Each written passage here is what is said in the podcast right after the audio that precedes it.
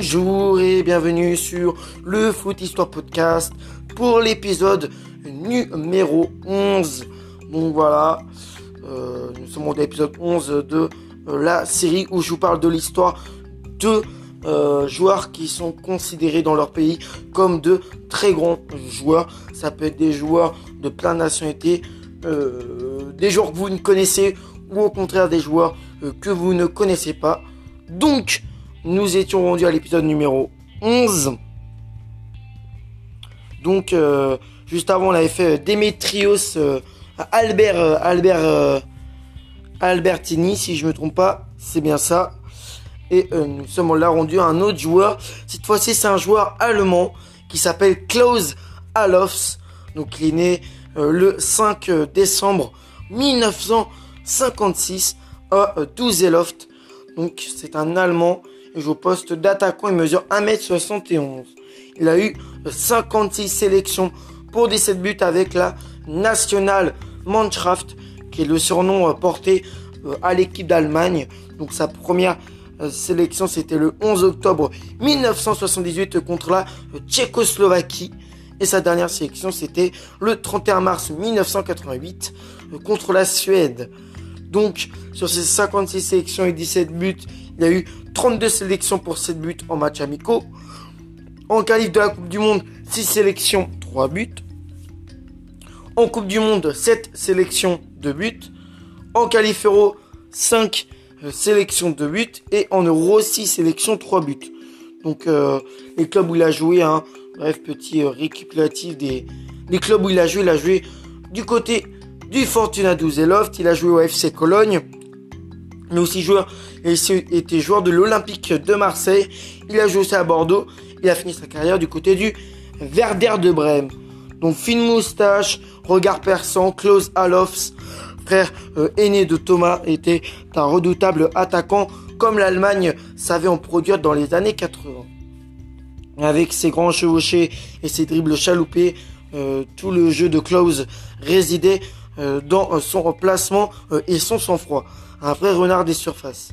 Né en 1956, le jeune Bambin fait ses débuts avec le euh, TUS euh, avant de rejoindre le Fortuna Düsseldorf, club phare de sa ville de naissance. À 19 ans, il fait ses débuts avec l'équipe et s'impose en fin de saison avec 12 euh, apparitions propulsé titulaire indiscutable en 1976.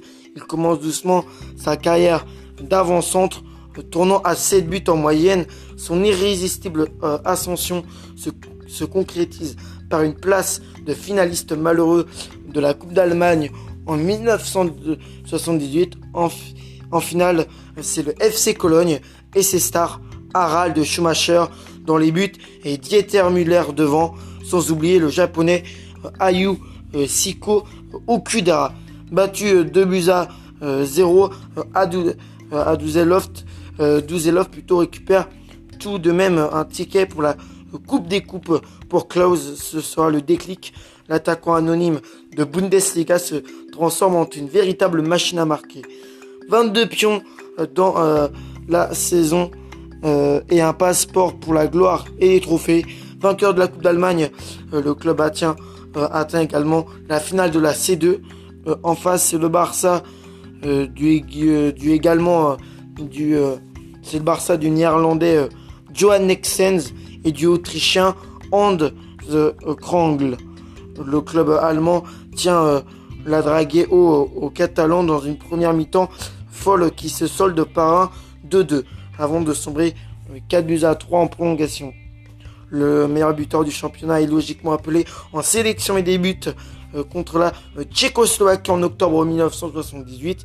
Premier match d'une série de 56 sélection. Douzeloft rentrera dans les, rentrera dans les rangs après ses exploits européens. Pour Klose, en revanche, la courbe reste ascendante. Il remporte l'Euro 1980 avec la Mannschaft. Euh, décidément, euh, à l'étroit dans son club, il laisse son frangin euh, OK et, à l'été 1981, il signe du côté du FC Cologne. Grand club de l'époque, il fait une bonne première saison sous ses nouvelles couleurs, mais se blesse peu avant la fin du championnat Il manquera donc la Coupe du Monde espagnole en 1982. Il remporte une nouvelle Coupe d'Allemagne la saison suivante. Après un Euro 84 décevante, il renoue avec des stars impressionnantes tournant à plus de 20 buts et terminant de nouveau meilleur buteur en 1985 avec 26 réalisations. Qualifiés en Coupe UEFA, les Allemands atteindront la finale avec après un beau parcours euh, à nouveau des Espagnols leur barront la route. Après le Barça, Klaus se frotte au, Real Madrid euh, pour le même résultat trié 5 buts à 1 au stage euh, Santiago Bernabéu. Le match retour n'a que peu d'intérêt dans la foulée. Klaus dispute sa première Coupe du Monde par rapport à 1982. On prend les, on prend les mêmes et on recommence. L'Allemagne élimine la France assez facilement en demi, mais perd contre l'Argentine de Diego Armando Maradona en finale. Décidément, Klaus commence à avoir euh, un côté euh, chat noir. Euh, déjà 8 finales disputées et 4 de perdus après une dernière saison du côté de Cologne. Klaus envisage un départ vers l'étranger. Il débarque alors sur la Canebière en 1987 L'OM va souffler le chaud et le froid toute la saison euh, pour au final un gros flop. Ça se marche dessus. Entre les stars de l'équipe ne trouve jamais euh, la bonne carburation. Close est dans une situation compliquée, d'autant plus qu'en sélection, l'émergence de Rudy Voller et de Georgian Klisman précipite sa fin de carrière internationale. Il reste néanmoins l'OM qui commence à l'accoutumer et euh, fait un gros ménage à l'intersaison avec 13 buts en 31 matchs. Close est un des rares à donner satisfaction, sérieusement concurrencé par l'arrivée d'Eric Cantona, hein, le français. Il fait euh, tout de même sa saison et contribue grandement au doublé Coupe Championnat réalisé par les Phociens cette saison. Euh, mettant quelques buts importants, victime d'un marché de dupes closéreux euh, fourgué à Bordeaux en échange d'Alain Roche et de Jean Tigana.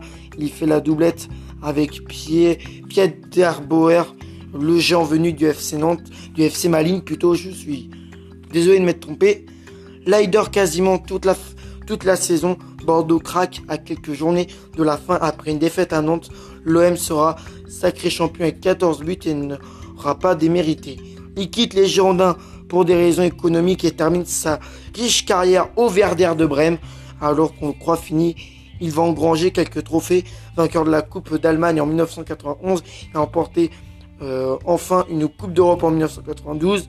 La Coupe des Coupes disposant euh, de Monaco en finale par 2 buts à 0. Pour sa dernière saison, Klaus remporte enfin le Graal, un titre de champion d'Allemagne après lequel il a longtemps couru. Au final, Klaus le plus doué des deux frères aura connu une magnifique carrière euh, à l'aise de ses deux pieds, très adroit devant le but, droit d'un bon jeu euh, de tête. Il compensait largement sa lenteur relative et sa technicité moyenne par un sens du placement, un flair et un mental d'acier, typiquement allemand. Donc voilà pour euh, Klaus Alof qui, a, eu, qui avait un frère. Voilà, Klaus Alof avait un, un frère qui s'appelait Thomas donc je pense s'appelait Thomas Lofts, qui était aussi joueur. Donc, donc voilà. Après, au niveau aussi de son palmarès, bon, il a été vainqueur de l'Euro 1980 avec la RFA, finaliste de la Coupe du Monde en 1986 avec la RFA, vainqueur de la Coupe des Coupes en 1992 avec le Werder de Brême, finaliste de la Coupe des Coupes en 1979 avec le Fortuna Düsseldorf, finaliste de la Coupe UEFA en 1985 avec le FC Cologne, finaliste de la Super Coupe de l'UFA en 1993 avec le Werder de Brême, champion d'Allemagne en 1993 avec le Werder de Brême, vice-champion d'Allemagne en 1982 avec le FC Cologne, euh, champion de France en 1989 avec Marseille, vice-champion de France en 1990 avec Bordeaux, vainqueur de la Coupe d'Allemagne en 1979, 1980 et en 1980 euh, avec le Fortuna du Zeloft, aussi en 1983 avec le FC Cologne et en 1991 avec le Werder de Brême.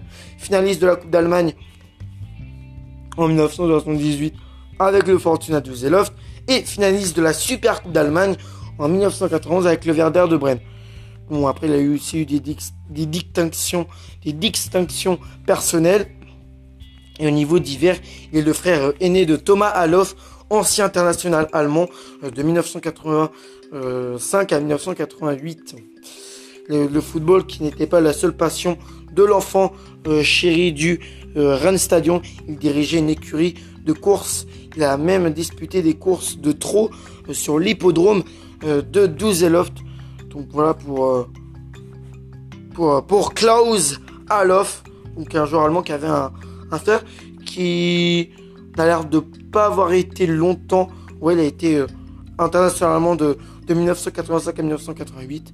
Bon, après, en distinction personnelle, il a été élu attaquant de l'année par le magazine allemand Kicker en 1984. Meilleur buteur de l'Euro en 1980 avec 3 buts meilleur buteur de la Coupe UEFA en 1986, 9 buts avec le FC Cologne, et meilleur buteur du championnat d'Allemagne en 1979 avec 22 buts, Fortuna Düsseldorf, et 1985, 26 buts avec le FC Cologne.